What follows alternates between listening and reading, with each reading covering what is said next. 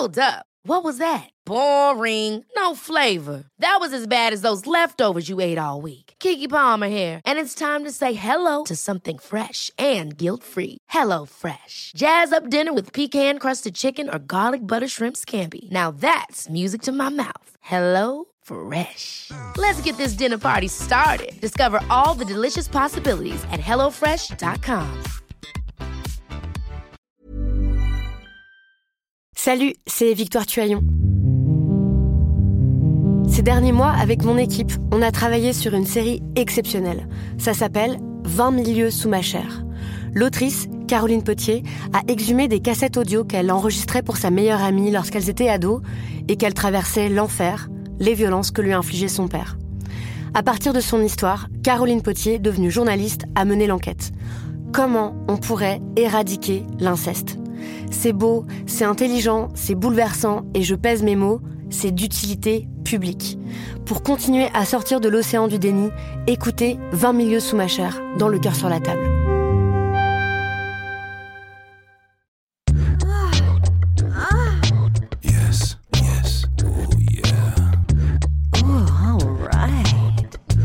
Salut, c'est Thomas Rozek. J'ai un petit plaisir coupable lorsque je me balade sur Twitter, c'est de cliquer sur un hashtag qui revient régulièrement Unpopular Opinions, les points de vue impopulaires. C'est souvent assez drôle, assez inattendu, parfois hyper agaçant parce qu'on se trouve confronté à des idées qui nous prennent à contre-pied. Bref, c'est rarement décevant et j'ai donc pas été surpris de retrouver ce mot-clé dans un fil de messages Twitter que ma camarade Victoire Toyon m'a signalé, message signé par la documentariste Ovidie et qui dit ceci.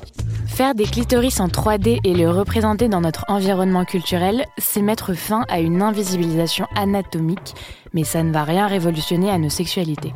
Je suis très mal à l'aise avec tout le délire, l'orgasme est forcément lié au clitoris.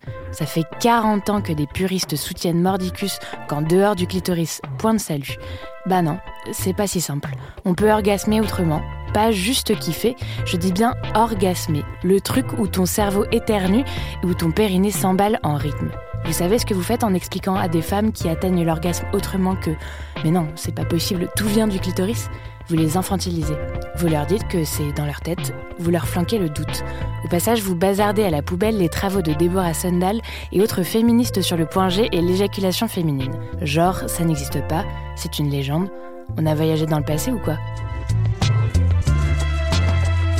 Ça nous a donc donné une idée, explorer de la manière la plus détaillée possible ces territoires encore dramatiquement méconnus que sont les orgasmes féminins et l'éjaculation féminine, les premiers étant au cœur de notre épisode du jour. Bienvenue dans Programme B.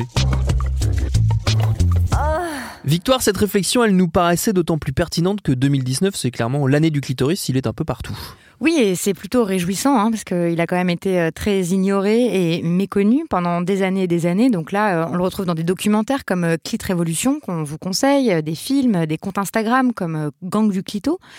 Et on en parle beaucoup, notamment pour dire qu'on le connaît encore assez mal, qu'il n'y a par exemple qu'un seul manuel scolaire de sciences et vie de la Terre qui le représente correctement, et que ça n'aide pas beaucoup à rendre le clitoris visible.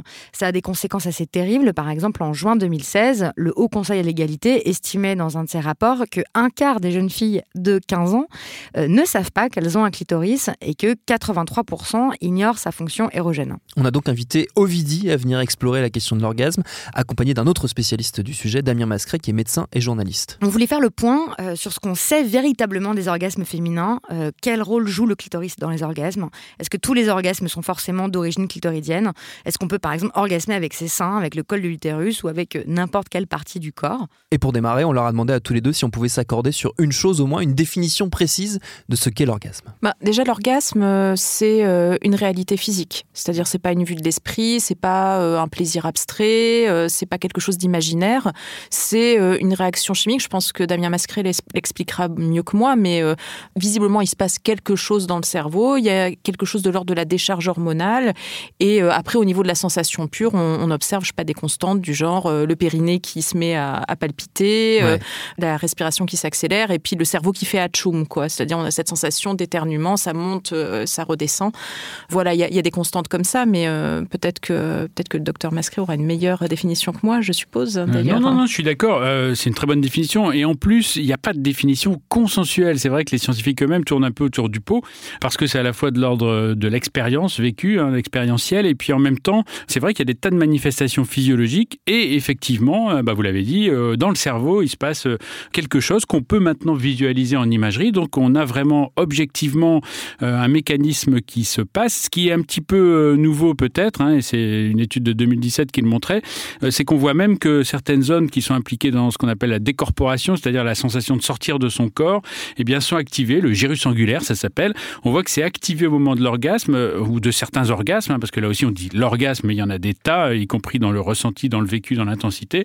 Eh bien, on voit qu'il y a des, fondements physiologiques, des fondements physiques à l'orgasme, même si ça ne se résume pas évidemment à de la physique, de la physiologie et de la médecine. Il y a plein de types d'orgasmes, mais quand même, euh, ils ont un point commun, c'est que dans le cerveau, c'est la même chose. Il se passe euh, cette réaction qui est observable par IRM dans le cerveau. Complètement. Quand on regarde, euh, si on regarde des vieux cours, euh, quand je dis des vieux cours de 5-6 ans, euh, des diplômes d'université de sexologie, on peut voir parfois des allusions à la mythologie grecque où on nous dit est-ce que l'orgasme, par exemple, le masculin est différent du féminin? Oui, en se basant sur la mythologie, sept fois plus fort pour les femmes. En fait, quand on se base par contre sur l'imagerie cérébrale, un neuroradiologue est incapable de vous dire s'il a affaire à un cerveau de femme qui est en train d'avoir un orgasme ou un cerveau d'homme qui est en train d'avoir un orgasme. Donc tout ça, il faut le balayer au niveau de ce qui se passe dans le cerveau. C'est exactement la même chose. Donc le, câblage, on va dire, euh, intellectuel est le même chez les hommes et les femmes. Par contre, côté génital, c'est bien plus complexe. Et là, on arrive sur un, va dire, un, un organe qui est totalement dédié au plaisir, qui est le clitoris. Est-ce qu'on peut peut-être expliquer comment fonctionne l'orgasme clitoridien, pour le coup? Alors attention, d'ailleurs, il n'y a pas d'orgasme clitoridien, il n'y a pas d'orgasme vaginal. hein. C'est, merci. euh, j'insiste, voilà, c'est l'orgasme à point de départ préférentiel d'une stimulation clitoridienne ou l'orgasme à point de départ préférentiel d'une stimulation vaginale ou l'orgasme à point de départ préférentiel, etc. Voilà, tout aboutit dans le cerveau, tout Mm. se passe dans le cerveau.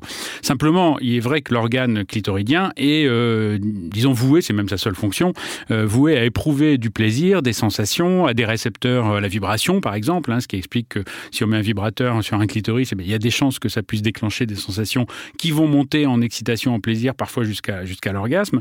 Euh, donc, on sait que c'est, euh, disons, ce qui est le mieux équipé pour avoir facilement euh, des, des- des points de départ de stimulation orgasmique.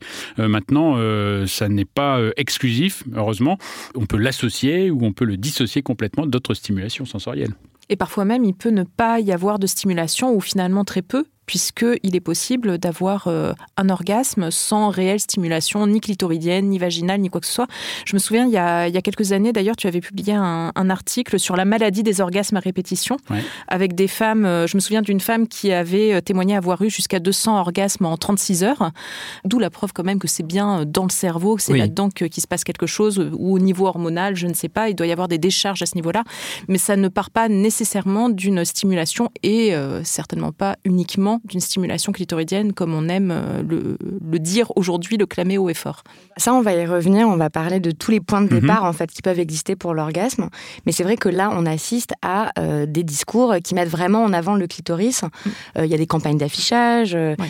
euh, il y a des modélisations en 3D et tout. Et voilà, on, on remet en avant cet orgasme qui a pour point de départ euh, le clitoris. Alors c'est très bien de le valoriser, mais il faut rappeler qu'il n'est pas unique. Voilà. Il y a un glissement, je trouve, à l'heure actuelle, vers un discours qui tend à dire que finalement tout orgasme viendrait nécessairement Oui. euh, du clitoris. Et c'est là où ça devient problématique. Dire que effectivement euh, le, le clitoris est une des clés, euh, pas- mais c'est pas la seule clé, mais c'est une des clés de l'orgasme, ça c'est euh, ça c'est un fait.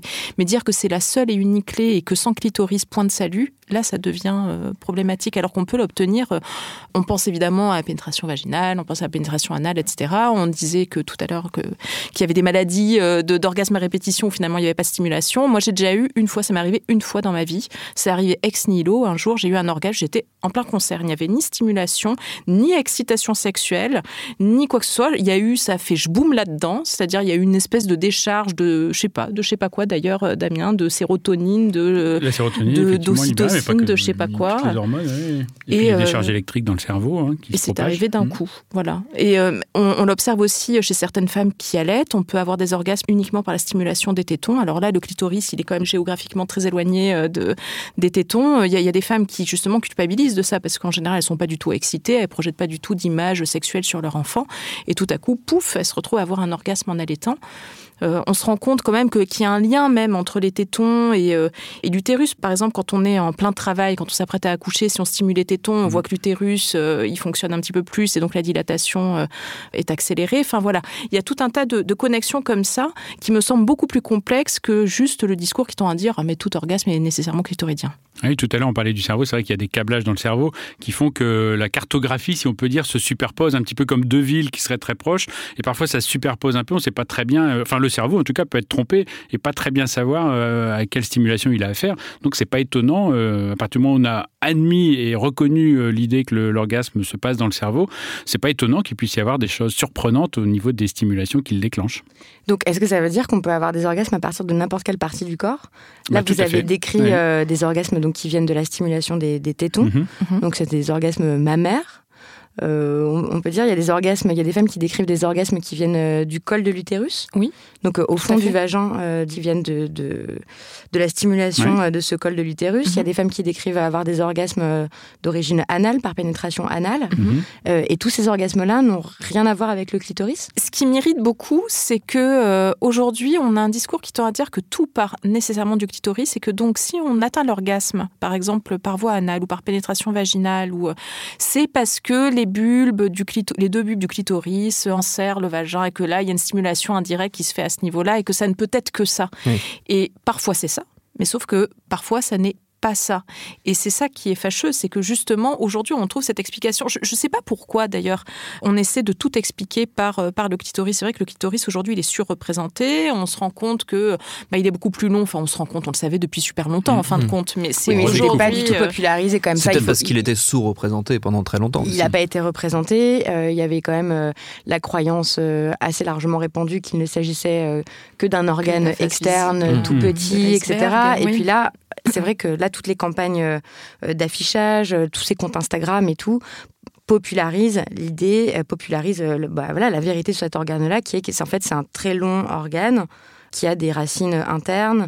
Et ça, s'il n'était pas correctement représenté, en fait. Alors, c'est avant. lui rendre justice, euh, parce qu'effectivement, il est invisibilisé, c'est lui rendre justice que de le représenter tel qu'il est réellement. Et c'est aussi important euh, de spécifier euh, son rôle euh, dans, dans l'orgasme et dans, dans la sexualité en général. Néanmoins, moi, je m'interroge symboliquement sur ce que ça représente. Pourquoi est-ce que tout à coup, il vient tout annihiler? Pourquoi Mm. est-ce qu'il annihile tout le reste? Pourquoi est-ce qu'on fait un peu un, un concours de bits quoi? C'est-à-dire, on est là sur le concours de longueur en disant oui, mais il fait 10 à 12 cm.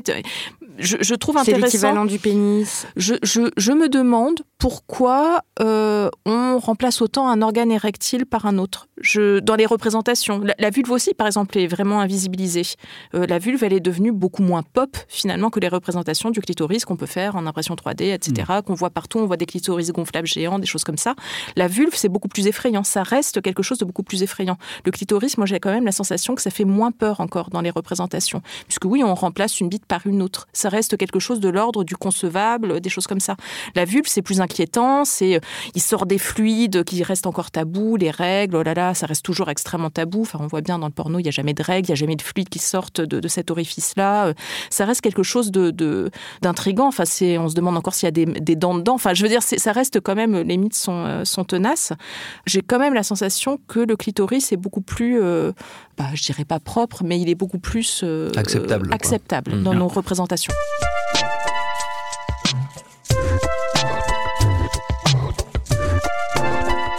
C'est vrai que avec euh, Maya Mazorette, quand on avait fait la revanche du clitoris, euh, donc on, s'était mis au travail en 2001, il est sorti en 2006, on a travaillé pendant cinq ans dessus. Euh, on, on était parti du principe que la sexualité féminine était beaucoup trop invisible, peu étudiée, et que euh, symptomatiquement, le fait qu'on redécouvre le clitoris en 98 euh, avec les travaux de l'anatomie Soconnel était quand même euh, justement emblématique du fait qu'on niait complètement l'existence euh, de- du clitoris, des particularités féminines. Euh, alors comme toute révolution, la révolution a ses excès. Euh, J'espère avec Maya d'ailleurs qu'on a plutôt été euh, du côté de Danton et Saint-Just que euh, de Robespierre qui pousse à l'extrême de il n'y a que le clitoris, uniquement le clitoris. Mais c'est inévitable de passer par cette phase où on, je pense, hein, où on exagère effectivement l'importance et le poids du clitoris. On a même dans, la bataille, on n'a pas que la longueur, maintenant on a aussi le nombre de fibres nerveuses, hein, 4000, 8000, qui a gagné, bah, le clitoris a gagné, il en a plus que le, gland du pénis. On voit bien qu'on est dans une compétition qui n'a pas d'intérêt, puisque de toute façon, le principal, c'est que les deux prennent du plaisir, si possible, ou un seul, si après tout les deux ne veulent pas prendre du plaisir en même temps. Euh, mais il y a cette, cette idée de, compétition euh, qui peut-être, alors pour certains sexologues en tout cas, euh, reflète aussi la petite dose d'agressivité. C'était Stoller, un, sexologue anglais, qui disait qu'il fallait toujours qu'il y ait un petit peu d'agressivité dans la sexualité. Alors entendons-nous bien, il ne s'agit pas de violence, il ne s'agit pas de, de nier effectivement le consentement, il s'agit juste de cette tension qui peut parfois y avoir entre euh, ce que l'un a envie de faire à un moment, ce que l'autre préférerait qu'on fasse, est-ce qu'on continue une position, quelque chose, enfin cette petite bataille qui met un petit peu de piment plutôt que l'acte soit euh, un long fleuve tranquille. Mmh. Donc, c'est des théories qui sont parfois un petit peu dangereuses parce qu'on les interprète mal, mais qui ont parfois aussi un fond de vérité, c'est-à-dire que quand on est trop euh, dans l'acte sexuel, euh, j'allais dire conventionnel, au sens de je fais exactement ce que je sais que tu aimes et il n'y a aucune surprise, on entre vite dans la monotonie et quand on entre dans la monotonie, eh ben, l'excitation diminue et voilà, on a des couples comme ça qui pensaient fonctionner très bien, euh, qui se connaissent très bien, mais qui se ne se surprennent plus. Et donc, on est en train, je pense, d'arriver effectivement avec cette obsession du clitoris jusqu'à, bah, dans la pénétration anale, on voit parfois maintenant des IRM qui nous montre que le pénis, même euh, dans la sodomie, euh, va stimuler euh, la zone clitoridienne. Mais on s'en fout. Enfin, je dire, dans la pénétration anale, on va stimuler aussi le cerveau. Voilà, c'est ça qui est important. Oui, mais quand même, enfin, c'est une explication qui paraît convaincante. Là, moi, j'ai lu plein de commentaires, à la fois dans un documentaire de Netflix sur l'orgasme, dans un livre qui s'est très bien vendu, qui s'appelle Les joies d'en bas, de deux médecins. Et elles, elles écrivent, par exemple, retenez une chose, il n'y a qu'un orgasme. Le vagin est quasiment insensible. Et si jamais il y a un, orgasme que vous pensez être d'origine vaginale, c'est parce que... Les... Non, elles disent, c'est parce que les racines internes du clitoris enserre le vagin. Et en fait, c'est la stimulation interne du clitoris qui va provoquer cet orgasme vaginal. Et ça, vous vous dites peut-être que c'est possible, mais il n'y a pas que ça en tout cas. Non, il n'y a certainement pas que ça, puisqu'on parlait justement tout à l'heure de, euh, la stimulation du col de, l'utérus. On peut appeler ça un orgasme cervical ou euh, peu importe. Donc non, évidemment qu'il n'y a pas que ça. Et puis dire euh, que le vagin, c'est juste un fourreau complètement insensible, c'est aussi mettre de côté tout ce qui a été dit et fait à propos, par exemple, du point G. Alors aujourd'hui, on peut plus dire point G. C'est marrant. Le point G, il a été réhabilité au début des années 2000. Hmm. Il a été, euh, on en a parlé dans les années 80. Oui, très à la mode. On l'a appelé point G. Après, on a dit c'est un mythe. Et puis on l'a réhabilité au début des années 2000. Je me souviens, euh, tous les magazines féminins, tous les blogs sexo ne parlaient que de ça, etc. Pouf, maintenant c'est redevenu un mythe. C'est quand même très intéressant euh, que qu'une zone qui soit identifié, identifiable, qu'on puisse sentir euh, déjà la pulpe du doigt, qu'on puisse voir si on met un spéculum, qu'on puisse ressentir aussi au niveau du plaisir. C'est quand même fou que cette zone-là, qui a donc une existence réelle, on se pose encore la question, parfois études scientifiques à l'appui, euh, sur son existence. C'est quand même dingue, quoi. Il faut vraiment que ça concerne le corps des femmes pour qu'on se pose encore des questions comme ça. Ça concernerait une partie, euh, je pense, euh, de l'anatomie masculine. On ne serait pas encore là à se hmm. prendre la tête en disant ça existe, ça n'existe pas, ça existe, ça n'existe pas. Oui, ça existe, ça existe. Et il y, a énormément de choses qui ont été faites là-dessus, en termes d'éducation populaire, en termes d'ateliers, de workshops, de d'auto-exploration de, de, la chatte, quoi. Aussi, il y a des choses formidables qui ont été faites là-dessus. Je comprends pas pourquoi aujourd'hui on revient là-dessus en disant non, non, mais en fait, euh, tout ça, ça n'existe pas, et puis le vagin, on sent rien. Moi, je vois bien ce qu'on veut faire, mais ça part d'une bonne intention. C'est casser cette idée une bonne fois pour toutes d'une sexualité uniquement phallocentrée. Alors ça, ça fait du bien, effectivement. Ça fait du bien de s'émanciper, de, de se libérer euh, de l'obligation de la pénétration. Ok, très bien. Mais de là à dire que euh, la pénétration, ou que ça n'apporterait rien, ou que si ça apporte quelque chose, c'est parce que vous comprenez, ça passe par le clitoris, mais en fait, la pénétration en soi, ça sert pas à grand chose. Je vois, je vois pas l'intérêt en fait. Ça, mm. ça j'avoue que ça me dépasse. Il y a une problématique dans tout ça. On en parlait avant d'enregistrer cette émission. C'est aussi la négation du ressenti euh, quelque part, et donc la négation du témoignage de, plein de gens qui disent bah oui, si moi je je ressens je ressens ça, je ressens ci, et derrière parfois la science qui peut avoir tendance à dire non, ça n'existe pas je trouve ça fou que face justement à, ce flot de témoignages qu'il y a eu à toutes les époques, hein, que ce soit même dans le rapport Sherright mmh. qui remettait en avant justement la, stimulation clitoridienne, la masturbation, etc. Le rapport Sherright ne niait pas non plus la pénétration. C'est un rapport euh, d'une mmh. d'une euh, scientifique euh, américaine de, de, 1976. ce qui est intéressant, c'est qu'elle n'était pas scientifique ah, justement. Elle a utilisé des méthodes de, justement l'interrogatoire qui maintenant mmh, sociaux de toute façon sont utilisées, mais mais elle n'était pas scientifique. Et je pense que c'est ça qui a été très intéressant, c'est qu'elle a montré simplement qu'en interrogeant les gens, on avait leur témoignage, leur expérience, et que ça avait autant de valeur que ce qui se passait, peut-être mm. même plus que ce qui se passait dans un laboratoire où tout est aseptisé. Notre corps nous-mêmes aussi en Oui. 71, c'était basé sur le témoignage. Et aujourd'hui, des témoignages, il y en a encore, il y en a encore plein. Donc, c'est- je, moi, je, je ne comprends pas qu'on nie justement la multiplicité, la, la grande diversité de, tout- de tous ces témoignages, et que parfois on nous sorte de nouvelles études scientifiques en disant oui, ben non, finalement, je me souviens d'une étude, d'une étude britannique qui date de 2015, c'est pas loin 2015, qui dit oui, non, finalement, le point G, ça n'existe pas. Je me dis mais, mais merde, comment est-ce qu'on peut balayer comme ça d'un revers de main euh, des, des milliers, des millions de témoignages comme ça sur euh, ces 40 dernières années, juste, oh, pff, non, oui, en parce fait, n'existe pas. oui, je me souviens de cette étude parce qu'il prenait ça sous un angle, il prenait ça sous l'angle anatomique et en faisant euh, des autopsies euh, de, de cadavres, on s'apercevait qu'effectivement toute la zone qui entourait l'urètre n'était pas forcément très développée et donc, on- bref, il niait à partir de là euh, enfin, l'existence du Mm. point G. Un petit peu comme si on avait dit non, bah, j'ai regardé- bien regardé sur des dizaines de cadavres, l'érection n'existe pas, euh, il n'y a pas d'érection. Bah non, c'est des cadavres, donc il ne se passe pas exactement la même chose quand un corps est mort et quand il est vivant. Donc on voit bien effectivement que chacun regarde avec son angle, mais au lieu ensuite de s'enrichir des autres points de vue, eh bien reste figé sur son angle et se dit voilà, moi j'ai trouvé la solution, ça existe, ou alors moi j'ai trouvé la solution, ça n'existe pas. Euh, la science a ce défaut euh, de ne fonctionner que par la mesure, c'est-à-dire que si ça ne se mesure pas, ça n'a pas de valeur. Alors Dieu merci maintenant, enfin Dieu, peut-être pas Dieu, mais en tout cas merci au progrès euh, scientifique. Maintenant, on a des échelles d'évaluation qui permettent de faire rentrer euh, de du subjectif euh, dans des échelles et de dire, vous voyez bien que là, il y a de la satisfaction, il n'y a pas satisfaction, etc. Mais en tout cas, si on ne mesure pas, ça n'existe pas. Donc, euh, bah, pour tous ces phénomènes parfois euh, qui euh, bah, ne se reproduisent pas facilement en laboratoire, c'est pas toujours facile, hein, et encore, parfois on y arrive, eh bien c'est compliqué pour la science d'admettre quelque chose qu'elle ne mesure pas. Donc il faudrait prendre en compte à la fois ces études, mais aussi surtout les, les témoignages des femmes elles-mêmes par rapport à leurs orgasmes. Oui, pour ne pas nier leurs paroles, ça me paraît capital, justement, de pas les infantiliser en leur disant non mais en fait ce que vous ressentez, euh, c'est peut-être pas exactement ça. On va, nous, on va vous expliquer ce Ouais. que vous ressentez, on va vous expliquer d'où ça vient. Vous dites euh, à quoi ça sert, pourquoi est-ce qu'on fait ça, etc. Mais c'est quand même parce que euh, là, il y a encore une inégalité orgasmique euh, qui est très forte entre les, les hommes Ah, et les ça, femmes per- personne le nie. Mais dans un couple hétérosexuel. Mais, dans les mais, mais, mais, mais, mais, hétérosexuels. mais oui. justement, euh, enfin, moi, je, je me pose la question aussi de l'intérêt d'expliquer aux hommes où se trouve le clitoris et comment ça stimule. Parce que la réalité, c'est qu'ils sont pas débiles, les hommes. Ils savent très bien où c'est un clitoris et ils savent très bien comment ça stimule. Jusqu'à présent, à peu près tout le monde le sait.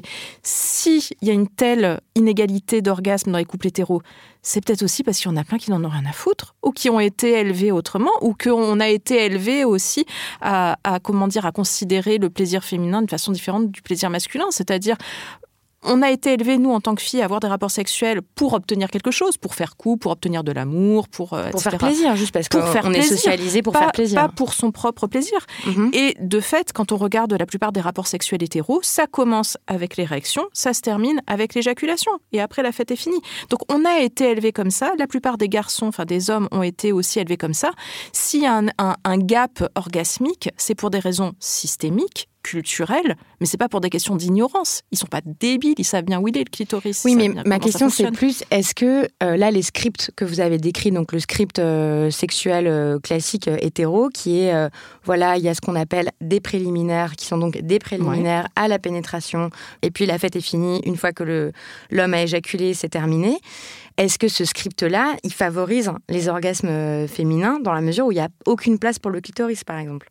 Effectivement, vu qu'il est essentiellement, c'est un schéma qui est essentiellement euh, phallocentré, euh, bah, de fait, il est tout entier tourné euh, en priorité, je dirais, vers, euh, vers le plaisir euh, de, vers le plaisir masculin. En tout cas, le plaisir phallique. On, on est dans la super masturbation, hein. comme je dis toujours, les hommes ont une technique de masturbation qui ressemble finalement à la pénétration, puisqu'ils prennent leurs mains en général, euh, et ensuite ils ont simplement là quelque chose qui va à la fois être chaud, qui va être a priori doux, humide, lubrifié, enfin voilà. ils, ils ont finalement le combo parfait pour avoir une super masturbation.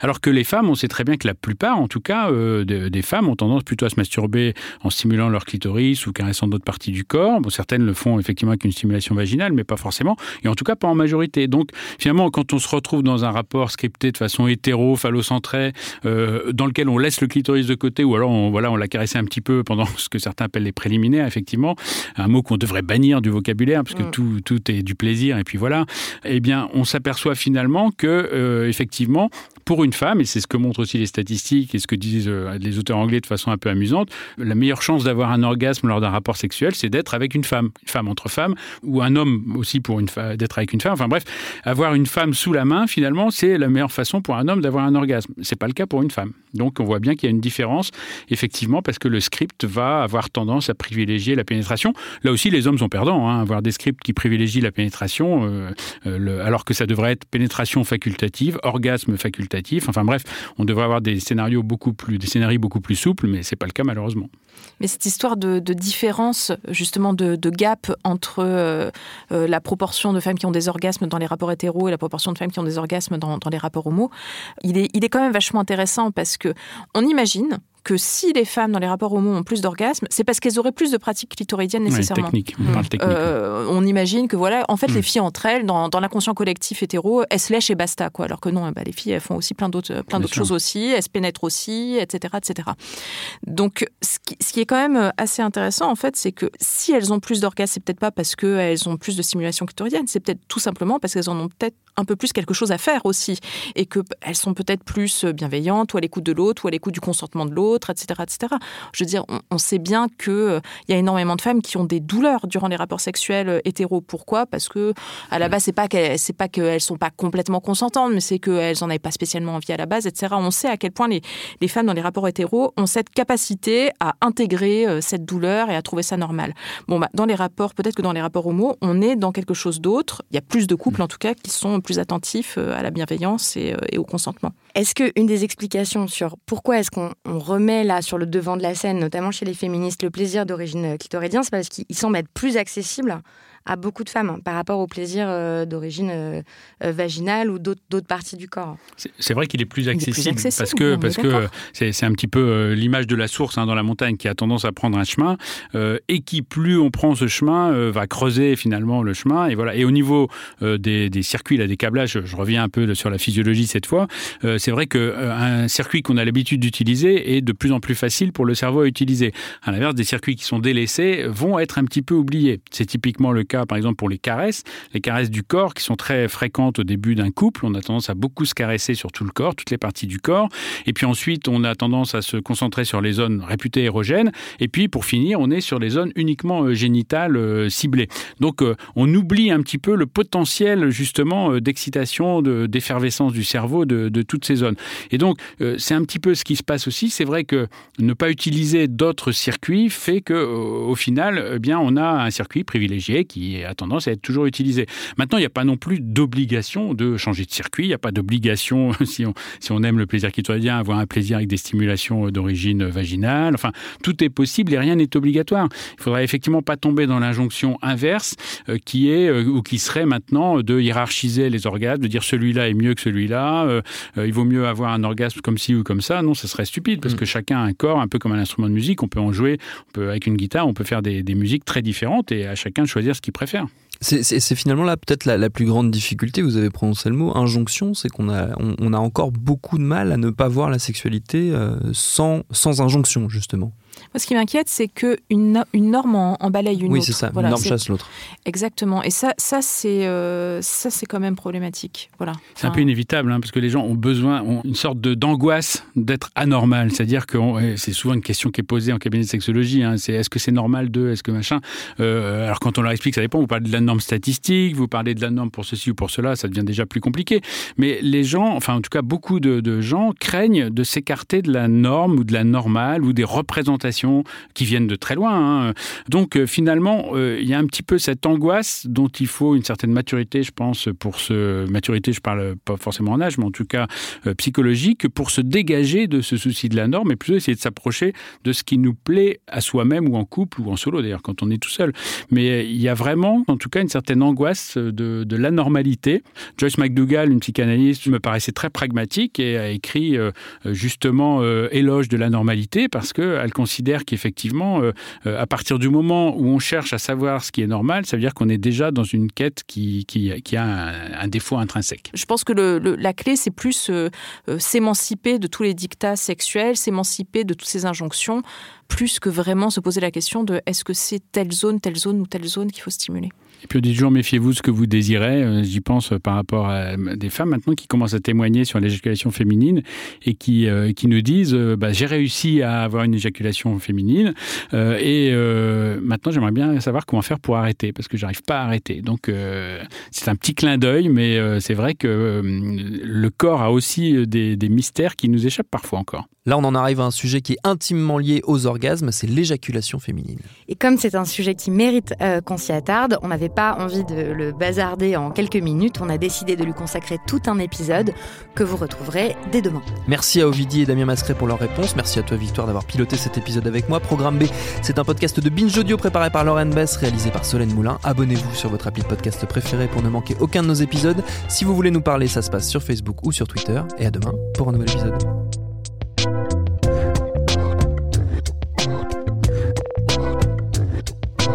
Binge. Salut, c'est Sinamir du podcast L'Affaire. En 2016, je suis monté sur un bateau de sauvetage en Méditerranée et ce que j'y ai vu n'a pas changé. En tout, depuis 10 ans, on compte même près de 30 000 morts sur cette mer. Alors, dans le naufrage, notre nouvelle enquête, j'ai voulu raconter un cas concret. Comment 130 personnes sont mortes en 2021 à la frontière de l'Europe, malgré des dizaines d'appels de détresse. Qui n'a pas pu les sauver et pourquoi? Qui étaient ces disparus Et surtout, comment on en est arrivé à ne plus parler de 130 personnes qui meurent le même jour sur un bateau au milieu de la Méditerranée Le naufrage, c'est la nouvelle série du podcast L'Affaire de Paradiso Média. Une enquête que vous pouvez retrouver gratuitement chaque semaine à partir du 27 mars 2024 sur toutes les applications de podcast.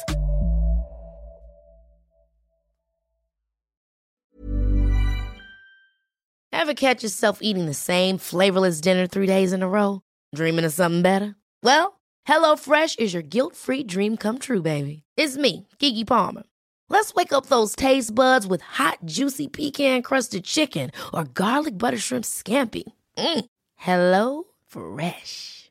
Stop dreaming of all the delicious possibilities and dig in at HelloFresh.com. Let's get this dinner party started.